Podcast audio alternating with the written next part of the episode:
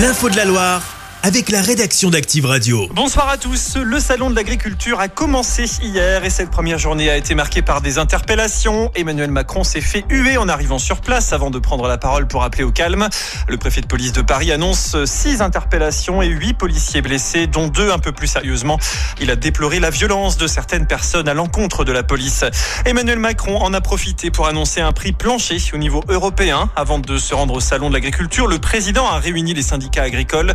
Il s'est dit favorable à la création d'un prix plancher au niveau européen, une annonce qui doit permettre de protéger le revenu agricole et de ne pas céder aux pratiques les plus prédatrices selon ses dires.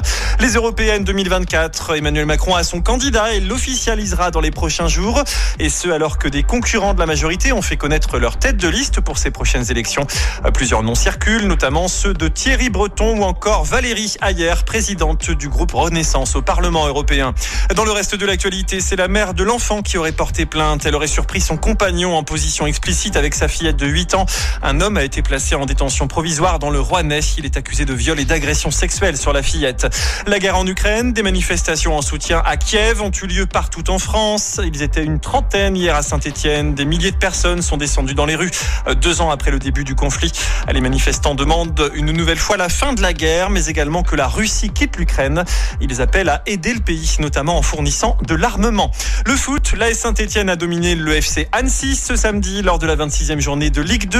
En National 2, Andrézieux a fait match nul contre Tonon Evian. Et puis en basket et match amical, les Rouennais se sont imposés contre Saint-Chamond. Enfin, en rugby, c'est le tournoi des 6 nations en ce moment avec ce dimanche le 15 de France qui affronte l'Italie. Chaque semaine, vous êtes plus de 146 000 à écouter Active uniquement dans la Loire.